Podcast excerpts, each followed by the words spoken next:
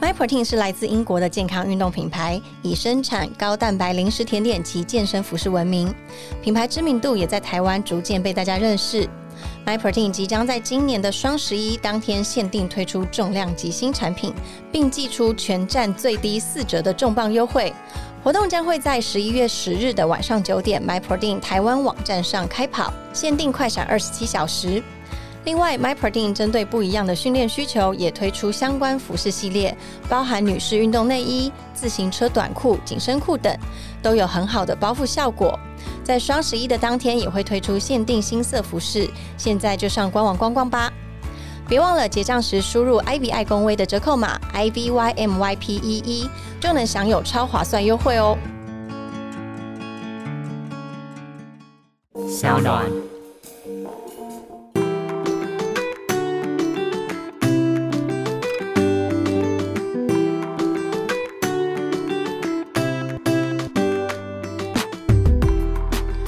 回到 Ivy 爱公威，今天呢邀请到的这位来宾非常非常的特别，因为呢他自称自己是谐星，让我们欢迎印度游，欢迎 Hello，大家好，可以跟我们自我介绍一下吗？嗨，大家好，我是印度游，我在二零一二年大学毕业的时候就去了印度，然后在那边住了将近八年，把我的青春都奉献给他。你现在十八吗？没有啦，哪有那么老？所以等于是你的人生，你自认为最青春、最精华的。时间你待在印度，对，二十二岁到三十，那时候刚毕业，嗯，是一个什么工作机会在等待你，还是你自己就是一心想往外走？其实我那时候跟很多人一样，觉得蛮迷惘的。然后我又是念新闻系，你知道台湾人对于新闻就是想说，哎，少时不读书，长大当记者。然后想说，我没说哦这句话。对啊，我小时候很努力读书，哎，没有，一定是你正大新闻系毕业的呢。然后我就想说，或许是时候可以出去走一走。然后那时候的想法是说，或许我可以去找一个有趣的国家，累积自己的履历，然后同时还可以去旅游。啊，然后我那时候其实帮自己创造几个可能的机会，就是去中国当台干，或者是去德国当交换学生，第三个就是去印度，然后当旅行社的实习生。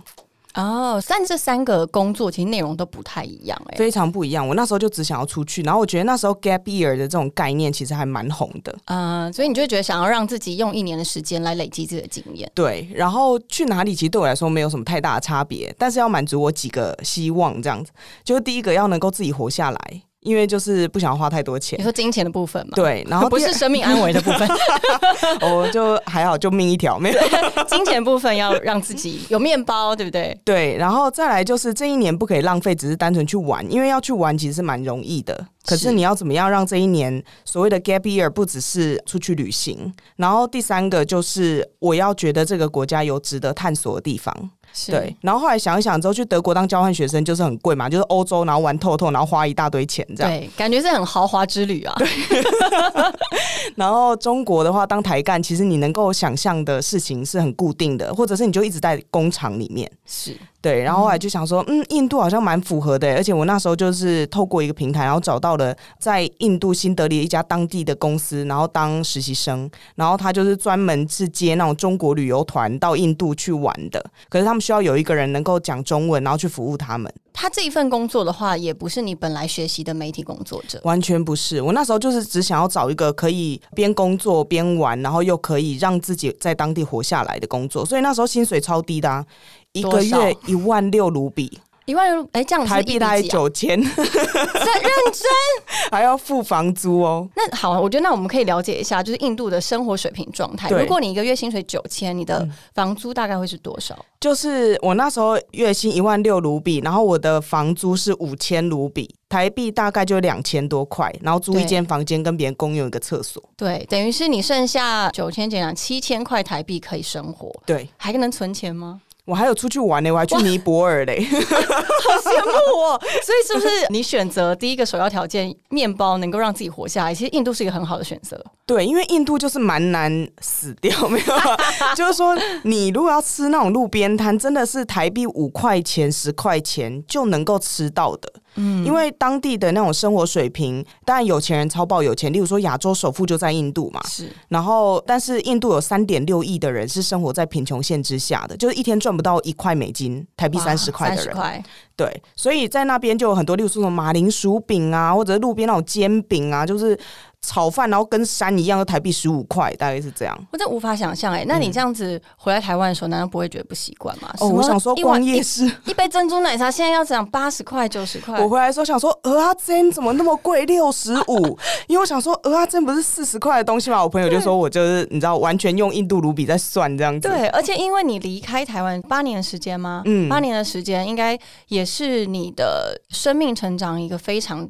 大的改变的一段时间吧。对，其实我常就在说，印度大家都说它发展中的国家嘛，然后我常在说，我其实是一个发展中的人，所以我很幸运在二十二岁的时候去，因为我觉得当你三十岁、四十岁、五十岁会和你年轻的时候很不一样。可是那时候我有一点像是一张白纸，是，所以我就去印度，然后被训练啊，或者是很多人就说，哎，你这样子过那么苦的生活，然后。赚的钱这么少，我妈那时候就超气，她说：“你说台湾二十二 k，你去那里领九 k，九 k 到底是个什么概念？” 所以你当初就是选择要去印度的时候，家庭有革命。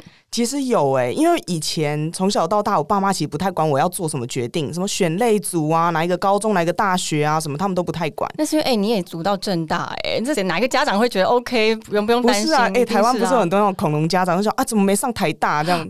对啊，也是有这种。但是你家人一直是蛮支持你，知道你想要去印度。对，我觉得那是我第一次面对到我爸妈这么直接性的反弹，而且我妈就是那种爆哭型，你知道吗？就是那种爆哭说你为什么要去印度？然后之后后来好像就是自己情绪又缓和下来，就说你快乐就好，妈妈支持你，大概就有点这样。然后我爸就是暴怒，然后对我狂吼，就说我不是说不要去印度吗？那你那么辛苦，对女生那么不友善，这样。然后我那时候就是跟他空气凝结大概三秒，然后我就看着他，然后我就说，可是我要去啊。然后我爸就。帮我出了去印度的机票，哎，哇！毕竟你之后也只有每个月九千的台币，不是？但是我觉得很好奇的是，等于是你选择去印度，然后你的家人会觉得这件事情是危险的。对，尤其是我是女生吧，嗯，就是如果今天你儿子要去，你可能就想说啊，他可能被偷钱还是什么之类的。可是如果是你的女儿要去的话，你可能就会担心另外一件事情，因为你在台湾看到太多印度的强暴案件啊相关的事情。而且我二零一二年十月到印度，二零一二年十二月印度爆发了那个新德里巴士强暴案。哦，就是那个最知名的一个新闻案件。对，所以我觉得其实我爸妈的担心我是很可以理解的。可是那时候，我觉得我自己心里面一直有一个想法，就是女生不一定跟男生比起来绝对不能做什么事情。当然，我们有天生上生理的差异，或者是我们要注意的事情是不一样的。但是只要你能够。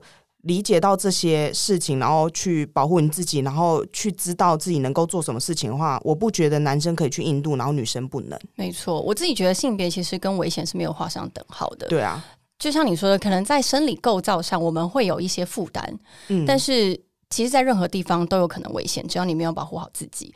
我这边要跟你分享，我之前在当空服员在飞的时候，我们有一个超级梦幻。地狱班为什么梦幻跟地狱会放在一起呢？因为我们有个班次叫做零七一，零七一的班次，我不知道你有没有坐过那班飞机？哎，你以前去印度怎么去啊？等一下，你们是不是去德里，然后意大利？对，你知道吗？那个班次呢，就是大家爱的人爱的要死，恨的人恨的要死，因为呢。罗马意大利是个多么浪漫的地方，我们多希望可以飞到那个班。但去罗马意大利浪漫班之前，你要先经过德里，你要先在印度被放下来住个几天，拉个几天。所以呢，呃，我那时候在飞的五年，呃，四年半五年之中呢，我只去过一次被排到的班。哦，那一次呢，就好死不死，他不飞罗马了，他只飞印度。所以我整个 我的人生这样子，我人生跟印度有这么这么大的关联，我就是唯一去过。了那哎，可能去过一次两次，每一次飞都是不飞罗马那一班，就是我们说的小印度。但是我印象很深的是，应该说每一次啊，那个时候我们只要飞印度，所有的前辈啊、哥哥姐们，其实哥哥姐们都会跟我们讲说，要提醒我们说，你的行李箱里面一定要装两样东西，一个就是止泻药，一个就是水，我们自己扛水过去。我之前听过最夸张的是那种日籍航空的那种机长，对，带一大堆矿泉水去洗澡。是啊。我们都是这样子啊！你现在觉得很扯，对不对？洗澡、欸，但是我们我觉得喝就算了，洗澡对，因为其实我们在第一次我飞的时候啊，因为我是一个近视非常深的人，所以我嗯没有太大的就是对于水质的干不干净有很的感受。哦嗯但是我有一次我记得好像是飞到当地的时间太晚太累，我没有洗澡，然后隔天跟其他组员在吃饭聊天的时候，他们就说：“你知道吗？昨天我的浴室水打开竟然是黄的。” 哎、你觉得是有可能的吗？是有可能的，因为印度的水质真的是蛮差的。例如说，我以前住的地方，台湾那种印度啊，水不是会有硬的。对，水质的软硬对对对，然后大概是要五十以下才可以喝。然后我那时候就装了一个净水器，然后装完之后我就说：“哎、你帮我测一下。”然后大哥帮我测了之后，然后一测就是三百多，然后我不是滤过致命吧？滤过的哦。然后我就说怎么会这样？然后他就说：“来，我们来测原始的七百多。”所以他觉得已经很好了。对他觉得已经很好，不然你就要再换更好的滤水器。那所以喝了就是超标的水会怎么样嘛？对身体？对身体一定不好。第一个它是有污染的嘛，第二个它那个金属是很重的。然后你在印度，我在印度洗碗的时候要洗一洗，然后如果水在那边干了，它就会有一点白白的。哦，还浮一层一些矿物质上来，对，是不是？，对，你身体没有异状嘛？一开始去有没有拉肚子？有没有？一定有。我第一次在印度拉肚子是吃了我自己煮的东西，因为我们常常在说去印度，其实某种程度上，要么就是天堂，要么就是地狱。对，然后，如果能够在印度待下来的人，某种程度上就是被印度选上的人。我觉得某种程度上，我可能被印度选上，然后我们又自己称自己叫天选者。就是被印度选上的一个命中注定的一位。，对，而且我那时候刚去当实习生的时候，因为实在太穷了，我根本没办法吃餐厅，所以我一开始就要吃路边摊。然后你一开始当然会很害怕，因为就那种木板车，然后上面那个奶茶看起来锅子一辈子没洗过。对啊，然后是听说他们都是用河水进去煮东西吗？是真的吗？就是他们会用水龙头水也会用，但是有些人也确实就去河边，就是是要看什么地方。对，然后但是你知道，在那种环境之下，很多人他是没有这个意识的，他不知道这个叫脏，或者是对他来说那就很日常，是对我们这种从台湾去的人才会觉得哇，怎么这样？我从来没有看过这样的世界，这样。但是很奇妙的，你身体竟然可以适应。对我在台湾某种程度上肠胃就比一般人好一点，然后我去了，又因为我自己所处的环境，我那时候赚的钱没办法让我去吃别的东西，所以我就一路吃路边摊。你吃过你自己觉得最惊奇、让你觉得很 surprise 的东西是什么？路边摊。他们的食物变化没有台湾那么多，但是我有一次吃了路边冷掉的炒面，因为在印度啊，如果你要不拉肚子，最重要一件事情就是你要吃热的东西。对，然后现煮的。对，可是呢，我那一次刚好在捷运站外面刚好吃了一个炒好的炒面，然后是冷的，然后我就得了伤寒。伤寒，那不是古侠小说里面才会有台湾已经消失了疾病，它现在台湾每一年只会有个数的案例是境外移入。对你这样讲，我好像好像在就是国小健康教育课本才看过。对，所以伤寒是会怎么样？就是会全身发抖，然后骨头痛，然后全身痛这样，然后晚上的时候你就会一直这样，呃呃呃呃呃呃。那你有去？看医生吗？我后来才有去看，然后印度啊，他就会开那种超强抗生素给你吃，然后那种台湾的医生看到都会想说：天哪，怎么敢用这种药？可是就这样才会好。然后在印度呢，这其实某种程度上是穷人的疾病。就是很像感冒，你去问一般路上走路的人，他有没有得过 typhoid，就是那个伤寒，每一根都得过。所以它是对他们来说就像感冒一样。对，但是我那时候已经是那个香港凤凰卫视驻印度的记者嘛，然后我那时候打给我主管说我生病了，然后他说他一开始就很冷静，就说生什么病啊？然后我就说伤寒，然后他安静了一秒钟之后就说伤寒，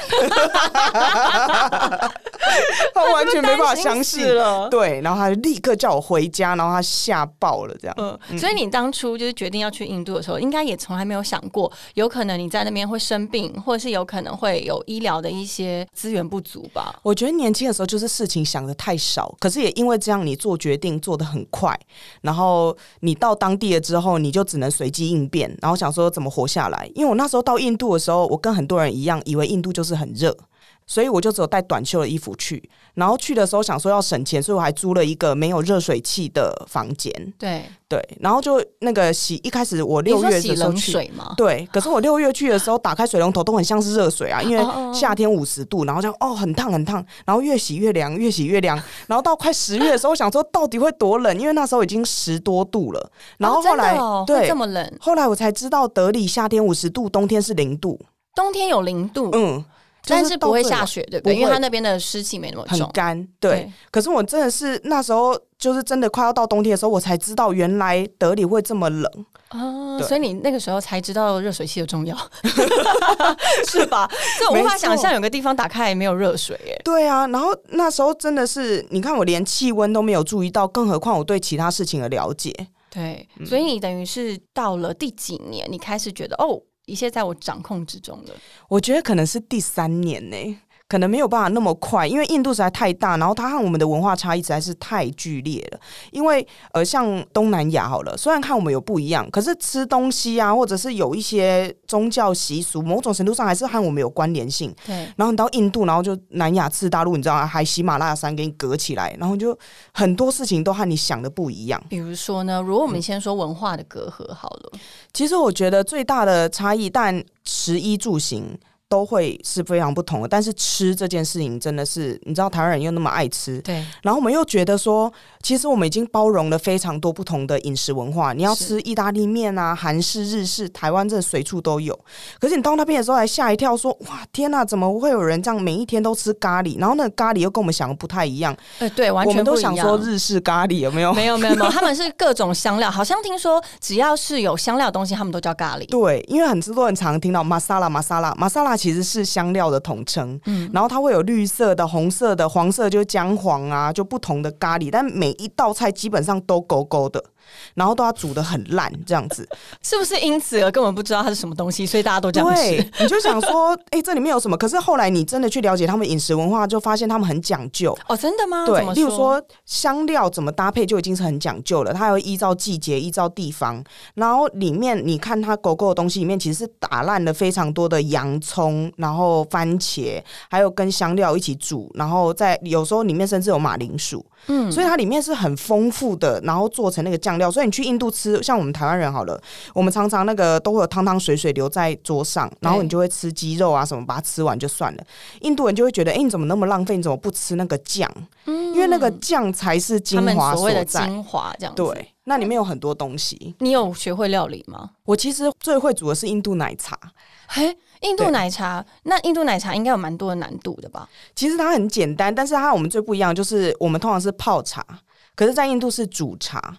啊，它它会用火火煮，对不对？对对是跟香港的丝袜奶茶有点像？其实有一点像，然后它里面就是看不同的季节或者不同的地方，它就会放不同的香料。香料对，所以其实某种程度上，奶茶也是一道料理。我觉得它很像是我们会喝中药汤，因为在印度，其实夏天的时候还有冬天的时候。都是喝热的奶茶，即使夏天五十度也是哦。哦，真的，原因是对他们来说是疗效吗？对，因为香料是有疗效的，例如说姜啊、姜黄啊、豆蔻啊、丁香啊这些东西都是有疗效的，就像你不会喝冷的四物汤一样。嗯，所以你去印度人家做客的时候，如果你的奶茶放在边冷了，因为我们台湾很喜欢喝一口喝一口，你知道吗？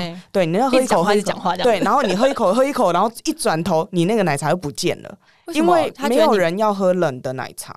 对，然后用冷的奶茶去招待客人是很没礼貌的，所以他会再帮你端一个热的奶茶过来。嗯嗯嗯，所以饮食文化对你来说就是一个很大的差异。对，或者是像印度人就吃很多豆子啊，我们台湾人什么时候吃豆子？就是刨冰啊，哦，对他们呢，他们吃热的豆子，他们吃咸的，然后热的，然后就是认真煮豆子咖喱，因为印度有非常多人是吃素的，对，因为他们宗教的关系。对，然后蛋白质来源就只剩下豆子啊，对，所以他们整天都在吃不同的豆子。然后我记得我第一次就是我刚去印度的时候是旅行社实习生，然后后来就被香港凤凰卫视找到，然后我就变成他们驻印度的记者。对然后接下来我就遇到了我印度的制作人，我们就一起工作。他就常煮东西给我吃啊，或者是在办公室里面，就是他们会准备一些道地的料理给我吃。然后第一次吃的时候，我就吃到了红豆咖喱，那种大红豆有没有？啊，我知道，像大豆吗？对对，有一点像大豆。然后我们那通常就是串冰来吃啊。对，结果后来我就花豆、大豆类的，对，然后竟然是咸的，嗯，然后我吃了第一口，然然后它就是咸的，然后我就转头看他呢，我就说怎么会有人吃咸的豆子？然后他很惊讶地看着我说：“怎么会有人吃甜的？那你有没有做刨冰给他吃过？我我后来曾经煮那个绿豆汤给他喝，他喝一口就觉得好恶欸 对，所以这是完全不同的文化。嗯，你觉得别人很怪，别人觉得你才怪。对，而且其实，在我的经验里面，只要我们每次服务印度的客人啊，嗯大家都非常爱吃甜食，就糖类。他对们你给他一杯咖啡，然后他跟你要三包糖，对他们？always 是说 sugar sugar sugar sugar，然后你给他，因为我们的那个飞机上的是一包一包，像是、嗯。就是有点像纸包装的管状，我们最后干脆就直接拿一把给他，但是他们永远都喝不够，哎，为什么啊？其实印度和我们有一个很大的差异，但我觉得某种程度上，你可以想到我们阿妈那个年代，就是他们那时候会吃什么金 gam 嘛藤，或者是冬瓜高糖。糖度的，对，然后原因就是因为在那个时候，其实某种程度上物资很缺乏，糖这种东西可以补充你身体很多的热量。量，然后你很偶尔才能吃到一个比较奢侈的东西，所以很甜的东西是他们很喜欢的。嗯。我觉得在印度也有现也有这样子的状况，就他们的甜食都超甜的，像有一个叫做 gulab jamun，就是每一个人去那里都最害怕，它叫你翻译可以叫做玫瑰果这样子，嗯，然后它的名字哎，对，但是它就是泡那个糖浆，就是那种炸的那种面粉球，对，然后再去泡在整个都是糖浆，然后番红花跟玫瑰露的那种酱汁里面，然后你吃起来就是吸饱了酱汁的那种面粉球。就，它有点像甜甜圈，但是它是只有水是湿的，对，然后里面全部都吸满了糖水，这样，然后台湾人一咬下去，你就想说天哪，我要那个血糖爆表了这样，嗯，然后你也吃不到任何别的味道，就是好甜好甜这样子。哎、这样我真的怀疑印度人是不是很容易，因为他们肾上腺素容那么容易这样飙高，他们是很容易生气，不会，我告诉你，印度人很有脾气也，不好，会不会？印度人都觉得我们脾气很差，哎、怎么说啊？我后来发现他们真的是很有耐心，他们很 chill 啊，对啊。对，因为他们人生只要遇到太多的挫折，所以你知道我们觉得很大的事情，对他来说就哦还好吧这样子。你有没有一个什么样的经验？比如说同样一个事件，但是你超级惊讶，你超级生气，但是印度人觉得哦 fine 这样子，就是例如说，你最常感觉到你跟印度人不一样的事情，就是例如说你们在吵架，然后呢你们也会很大声的说话，在台湾通常吵到那样子的，就是再也不用当朋友了。对，可是印度人吵完之后，他就说：“哎、要不要喝一杯奶茶？”这样。用奶茶化解，对，然后他们就吵完就算了，然后大家就是很像刚才那件事情没有发生过，然后就一起喝杯奶茶就没事了这样。嗯。或者是你在路边，好像台湾人，我们其实很不善于杀价，啊我们也很不善于跟别人谈判我。觉得可能是你那时候二十二岁了，呃没有，我们脸皮很薄，台湾人真的是有那种拍谁啊、哦也是会拍谁，对对对，在印度没有拍谁这件事情，但我们可以对，但我们可以说他厚脸皮。可是印度的议价很有趣哦，他还跟你在那边杀来杀去，例如说一千八百，然后说八百五，然后你就说八百，然后八百二十五，他就会跟你这样杀来杀去，杀来杀去。杀完之后呢，无论你买或你不买，他都会笑笑跟你说再见。好像是哎、你这样想，这样让我想起来，我之前去印度的时候逛那个他们的手工的地毯嗯，跟皮衣，对，他们非常的会做生意。没错。而且他真是有耐心跟你那边耗，然后你只要你不走，他就会一直跟你讲话，然后不断地称赞你。他们的这是算路边摊都这样，还是他们其实做生意的都我？觉得印度人就是非常擅长做生意，而且他很不吝惜称赞别人。如果你去过印度，你就会发现，我们台湾人其实太吝于赞赏别人了。我们说很棒的时候，其实都说不错、还好、还好还可以这样子。可是印度人去，然后他就会说 amazing、wonderful，然后例如说他称赞你漂亮的时候，也不是说哦 you are beautiful，他就会像我就遇过那种，就是说你的眼睛闪亮的像夜空里的星星。哇，他们诗人哎、你看到的我是我看到的我吗？所以其实，在印度跟我们想象中的生活状态差异很大。其实我觉得差异蛮大的。然后，例如说，包括他们很热情的称赞别人，他们谈判的方式和我们不一样，马路上面车子行走的方法和我们不一样，或者是他们不一样嗯，他们看待事情的方式，他们很 chill，然后我们就是紧张的要死。我不知道你记不记得，二零一六年的时候，然后印度就废钞，这个是震动全世界的金融体系这样子。嗯，因为哪有一个国家，然后突然宣布说，哎，你现在手上那些纸钞就不能用了哦，然后你就要去银行里面把钱存进去，然后再从 ATM 把它领出来，才可以继续用，才能换新钞这样子。用这种方式换新钞，对，然后 这么人工哦。对，然后一宣布四个小时之后就生效这样子。四小时，印度人不是很多吗？对啊，就超疯的，十三亿的人口，然后这样搞，哎，那大家怎么办？你就气得要死，这样我们台湾人就气得要死。尤其那时候还发生一些惨绝人寰的事情，例如说手上没有现金，但是例如说要去看医生，然后救护车只愿意收现金，所以他就不收你，你就死在现场。也有这种事情，或者是那种小 baby，然后就后来孕妇要生，然后就后来医院又要求他先付现金，他又没有，然后就死在现场，就一大堆这种事情。然后我们就非常的悲愤，然后非常的生气这样子。可是你在印度当地，虽然他们也是你知道有遇到一些状况啊，或者是他们也有不高兴。可是大家就很 chill，就很 chill 的在银行外面排队，那样排个两三个礼拜，然后大家一直照两三个礼拜，对啊，因为政府换，就是他说，哎，换新钞，不好意思，新钞还没印好，大家一起等哦，这样。哎，但是我觉得很好奇的是，既然你说他们的政府也是这么 chill，那他们的人民的幸福安全感是高的吗？我觉得相较于我们去看他们，我觉得他们某种程度上有一种很。安心，或者是他们一直都很很有信仰。嗯，因为你看印度，然后佛教发源地啊，或者是印度教啊，或者是你看他们那边穆斯林叫做少数民族嘛，可是他们的穆斯林人口大概两亿人，对，就是怎么这么 这么少数啊？那是少数，超级多。所以每一个人心中都有他们自己的信仰。我觉得这是为什么他们在遇到很多困难挫折的时候还能够。活下去，或者是还能够转念的去思考。当然，无论他接受这是他的宿命，或者是他就觉得我哎就这样子吧，没关系，笑笑就过了。我觉得他们一直都有一种那种比我们更放得开，或者是比我们更容易放下的那种状态。那我觉得和他们的信仰是有很大的关联性的。在印度，很少人是没有信仰的。嗯，是不是对他们来说，其实你的心里的安定感不是政府给你，不是国家给你的，而是你自己有一个信仰，然后你的心灵够坚定，其实外面发生什么事情就随他去这样子。对，因为例如说像瑜伽啊，然后或者是像我们刚才提到他的宗教，而且如果你真的要在印度要仰赖政府或者是整个社会体系给你。呃，一定的安心程度的话，你一定会疯掉，因为他们没办法给你。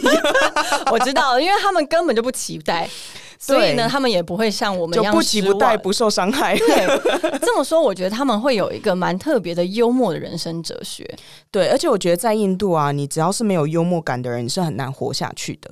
包括外国人，因为你去，你真的会遇到一些你哭笑不得的事情。举例来说好了，我曾经就是搭印度的嘟嘟车，那种三轮嘟嘟车，对对对，然后我就骑骑骑骑骑。骑到一半的时候呢，那个突然间一阵天摇地晃这样子，然后我想要发生什么事情，然后当我张再次张开眼睛的时候，那个司机的头已经撞在那个挡风玻璃上面，然后整个就是你知道蜘蛛网这样裂掉这样，然后我想说到底发生什么事情，所以我就赶快先下车看一下，然后我想说到底为什么会这样，我搞不清楚，这可是全部就开始有路人冲过来，然后问我有没有怎样，我想说。我是看起来超没事的人，可以看一下那个司机吗？没有翻，但是他就是。整个头就撞破了那个玻璃，挡风玻璃。对，然后我就想说，嗯，你们先去看他，然后把他送到医院去，那我就先走了，因为我没什么事。这样，然后我就大概走走走走了二三十步吧，然后我就看到那台嘟嘟车前轮在前面，就骑到一半的时候，前轮 biu 飞出去，太荒谬。对，然后我那时候因为其实有受到惊吓嘛，因为就是哇，这一定很害怕的。对，但是我看到那个车轮的时候，我突然间就笑出来了，然后太荒谬了，怎么会这样？或者是有一次我朋友是幽默，还有另外一个印度式幽默真的是很狂。我朋友有一次去餐厅，然后就看到老鼠，对，感觉很正常。就其实，在印度老鼠或者是蟑螂，你看到都很正常。然后他就跟那个店家说，然后店家过没多久就上了一盘蛋糕，然后上面就写 “sorry”。这样，然后他就给他吃，然后他就吃完了。然后呢，就是结束一切结束完，他就结账，然后就走。然后回家就是顺便看了一下那个账单，对，三百五十块那一盘蛋糕。自己跟自己 sorry？你在自己做错事，然后还奉上蛋糕，但是我还是要收你钱，一笔归一笔。你想说，哎，是他跟你道歉没有啊？你还要付那一盘的钱，好幽默，就很狂啊！哎，那你自己的幽默感呢？你在去之前是一个富有幽默感的人吗？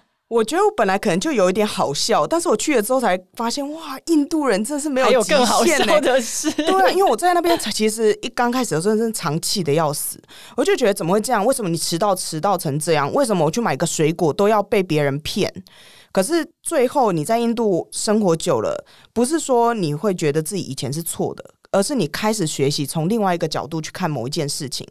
例如说，你常会觉得去买东西，然后他们跟你就是拉高价格是骗你，是可是从印度人角度不是，他觉得他在跟你谈判。你如果不要，那你就不要买。可是如果你要，你可以跟我对杀价嘛？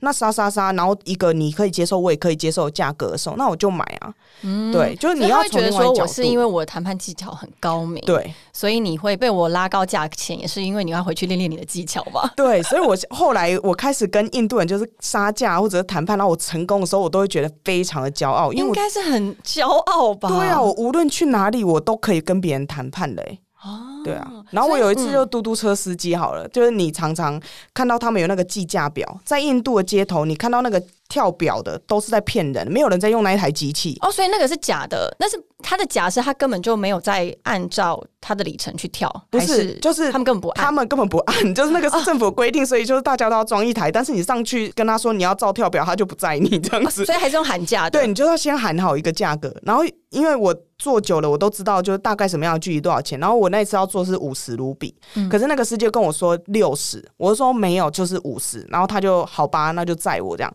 然后载到一半的时候呢，突然间有那种就是抱着小孩的女乞丐这样子就走过来，然后他就一直哭啊，然后看起来这样很可怜。虽然我已经看过很多这种骗局了，可是我当天真的觉得他们很可怜，所以我就掏出了两百卢比，然后就给他。然后呢，给完之后，那个女的就是走了，这样。然后我嘟嘟车司机就转过来，然后就说：“你60宁愿被别人骗 两百卢比，你都不要跟我杀那十卢比。我告诉你，你等下下次要给我六十。”然后我就说：“ 哦，好啊。天哪！哎、你这样看起来你太嫩了，真的是怎么会在一个杀完价之后告诉人家我口袋里其实钱蛮多的？” 就是还好，他们其实蛮可以接受你撒娇，但是他那时候你不觉得很有趣吗？他就他还在气，就是为什么你要被人家这样骗？对，对你如果愿意被人家这样骗的话，我载你多十卢比，你都不愿意给我，你等一下要给我这样。啊，好幽默。然后你就想说，这逻辑有对吗？他好像也有一点道理。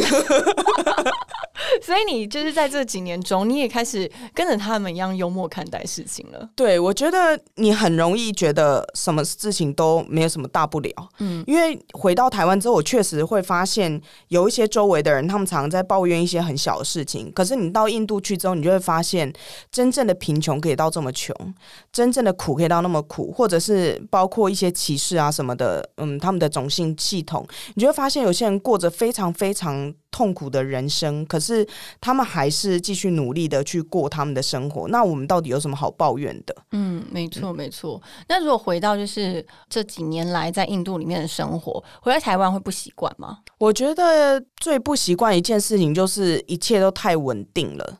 然后太没有变化了，不是说台湾不好，只是你在印度，你每一天都会想说，妈呀，天又遇怎么有这种到什么事事啊？就是疯了吗？然后你会一开始很生气，但后来你就会笑出来。那台湾就是嗯顺顺的走，然后你知道捷运就一下就到了，然后火车迟到个三分钟就会有人生气。但印度那种就是一迟到迟到七个小时啊，就每天都让你有惊喜的感觉。对，嗯就是你不能说哪一个最好，可是台湾确实是一个很规律、很整齐，然后很有制度的地方。那如果你回来的时候遇到一些可能比较，就像当初你还没有去印度的时候，就一定会有些人会告诉你说，印度是一个很危险的地方，它是一个对女性非常不尊重的地方。你自己会想要反驳吗？因为你在那边待了这么长时间，你自己对于他们自己对女性的观点有没有什么样不同的见解？其实我觉得很多事情都是相对而来的。他如果跟台湾比起来，说实在话，女生受到的待遇也确实是很多压迫的。可是我一直都没有想要为印度洗白，但我一直觉得有很多人在抹黑他。嗯，对，就是说他有他的问题，我们一定要去承认。可是印度不只有强暴，或者是当我们去理解强暴这个问题的时候，你很容易就觉得，哦，印度人就这样，你切割了你跟他。然后第二个就是你认为别人天生就这样，没有人天生下来就是一个强暴犯，他有他当地的系统性的问题，包括他们从小没有获得很好的性别教育啊，或者是他们的家庭观念啊，或者是宗教对于性别的一些压迫。那更上升到社会体系的时候，就会变成司法体系是不是有不公平，或者是警察是不是没有好好的去处理这些案件？等等等等，它后面其实有很多的原因，而且无论是强暴或者是嗯男女不平等，甚至是。霸凌，霸凌就不一定有男女之分，是它都是和权力的不对等有关的。那权力的不对等，在全世界任何一个地方都有，包括我们台湾，其实也有很多的职场性骚扰啊，或者是公车上面，其实也有一些色狼啊什么的。手啊，对，其实每一个国家都有他自己的问题，或者你面对到的权力不平等之下，总是会有一方受害。那我们不可以跟别人切割你我。然后第二个就是，我们很能够体谅自己的问题，我们一直不能够体谅别人。然后我们自己没办法立刻改正的问题，我们却要别人立刻改正。这件事情其实是非常奇怪的，因为例如说，很多人就在讲，无论是女性这件事情好了，印度当然相对于例如说欧美啊，或者是台湾，女生很多不能出去工作，很多没有受教育，然后她因为这样就也没有经济能力，然后又很早结婚，然后生小孩，这一连串的事情都会导致她身为一个女性受到更多的压迫。是对，但是我们回想全世界的女性。有投票权是什么时候？嗯，能够真的出去工作什么时候？女生第一次可以跑马拉松是什么时候？其实都是近一两百年来的事情，所以我们不能够期待别人很快速的去改变他们既有的问题，而且我们要希望别人改变的时候，我们必须要去了解他们。我一直都记得，我印度的制作人曾经跟我说过一句我很喜欢，但你有一点无奈的话。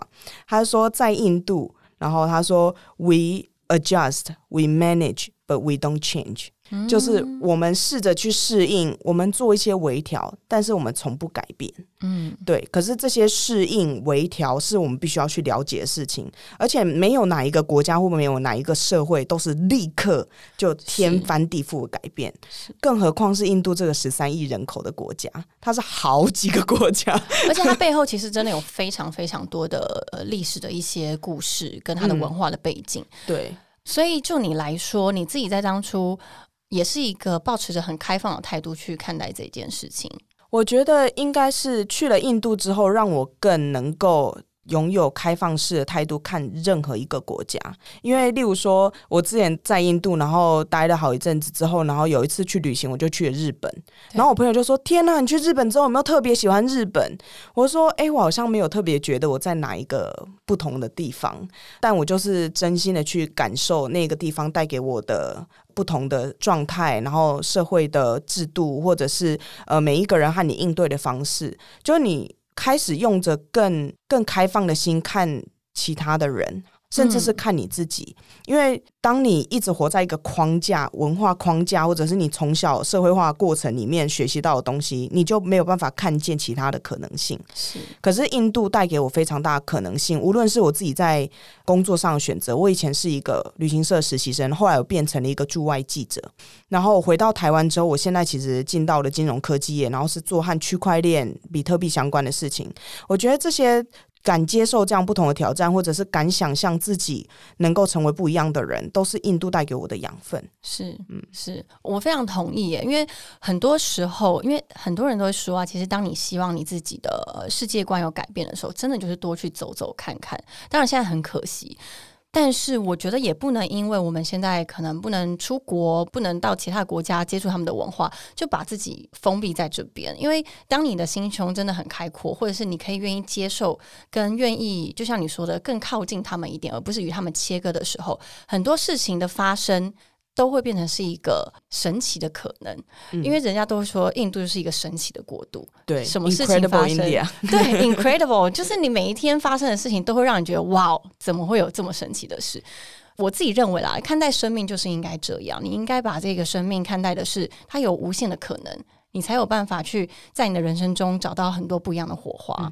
我觉得很重要一件事情，像刚才提到的那个温度，好了，印度对我来说就是这样一个国家，它有五十度也有零度，可是这中间有很多很多的变化跟可能性。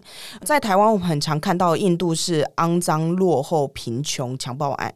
这个印度有没有是有的，可是我们没有看到更多的它。例如说，它有多穷，它其实就有多富裕。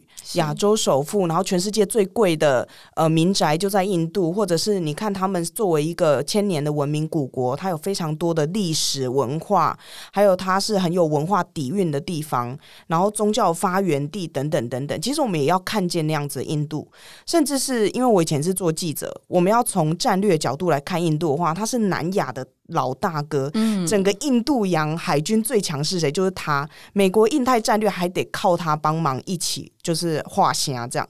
所以我觉得印度真的是太大了。我甚至是在那边待了八年，我都不敢说我非常了解印度，因为我看到的印度是。就我眼睛装得下的而已，但是很多人都会看到更多不同的印度。这是为什么？后来我在二零一七年的时候创办了“要 India ”，就是要印度这个平台，因为在印度的台湾人实在太少了。我住首都新德里，已经是最多台湾人在的印度的城市。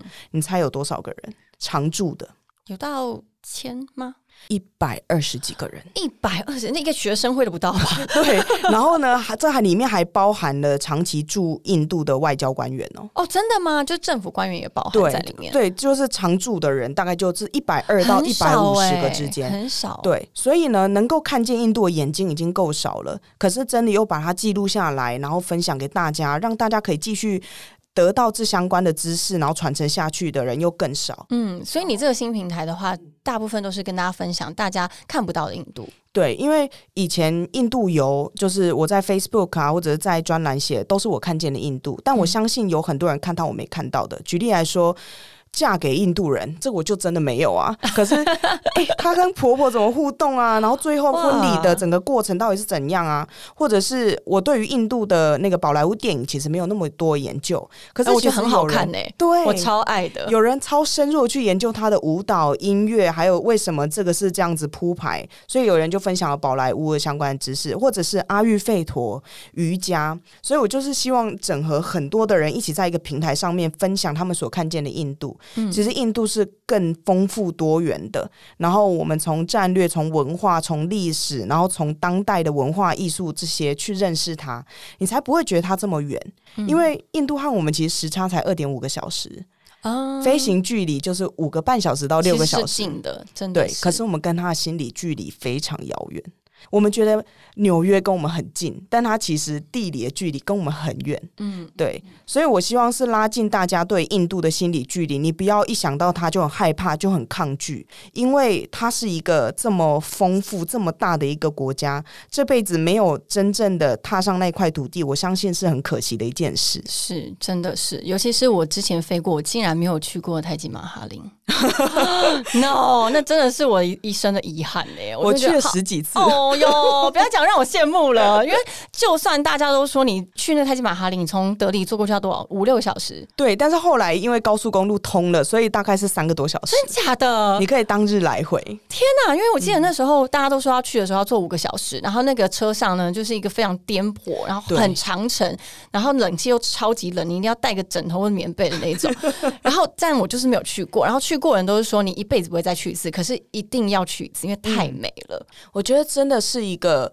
能够让你感受到它的文化或者是文明的那种震撼程度的建筑，嗯，所以你的平台的话，其实一样回归到你的本业，就是一个媒体人，把一个非常公平、非常不差异化的一些资讯分送给大家。对，因为例如说，有些人甚至会问：“哎，泰姬玛哈林到底是哪一天关呐？”就是你当然上他的官网就可以看到，可是它需要重复的被验证，然后被分享，然后大家真的印度变化性实在太大，所以去同样去泰姬玛哈林的经验，每一个人都不一样，真的。对，所以我觉得那个是很丰富、很有趣的，而且。印度就是一个这样的地方，它需要很多的学习，很多的适应。那好不容易在那边，像我待了八年，我所学习到的，我所适应的，其实可以帮助一些人不要去吃同样的亏，或者是不要犯同样的错。嗯，有时候你很误会别人的文化，例如说。在台湾好了，送酒是一件很正常的事情嘛。你去朋友家不知道送什么，我告诉你就是送酒。酒，没错，，对，可是因为印度它宗教的关系，有很多人他其实真的不喝酒，或者是他在外面喝酒，但是你去他家的时候不可以送他酒，因为他妈妈或者是他太太会很嗯就有很。多的禁忌，对不对？对，所以我们和他其实有非常多不一样的地方。但是如果有人可以先告诉你，像是我们现在很多人跟印度人做生意，那之前就有很多人问我说：“哎，那要送他什么？”因为像他们吃素的人非常多，我们常常不小心，例如说送月饼好了，哇。啊，你就会派他吃到昏呐、还是什么的？那送什么送什么，就是其实最好的就是你送他们一些装饰品。印度人因为英国殖民时期，再加上他们自己本身的文化，他们很喜欢在家里面装饰。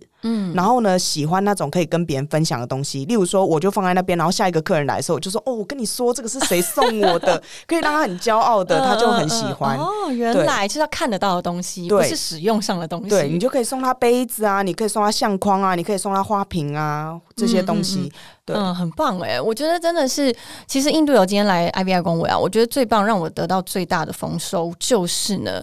我们已经忘记，你其实真的要打开你自己的心胸跟眼界，去接受，不管是任何的国家，或是每一个人，都有他们独特的地方，他们的缺点是存在的，我们可以不用去掩盖，可是你也要看到他的呃，让我们觉得很珍贵的、宝贵的地方，对不对？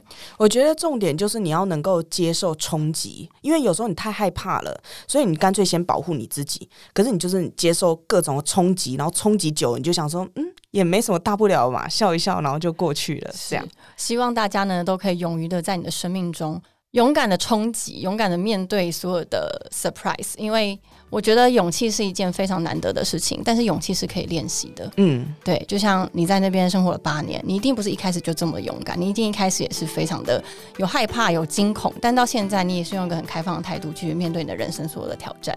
好的，谢谢你，希望未来还有机会可以再邀请你。我们谢谢印度游，谢谢 Ivy，谢谢大家。拜拜。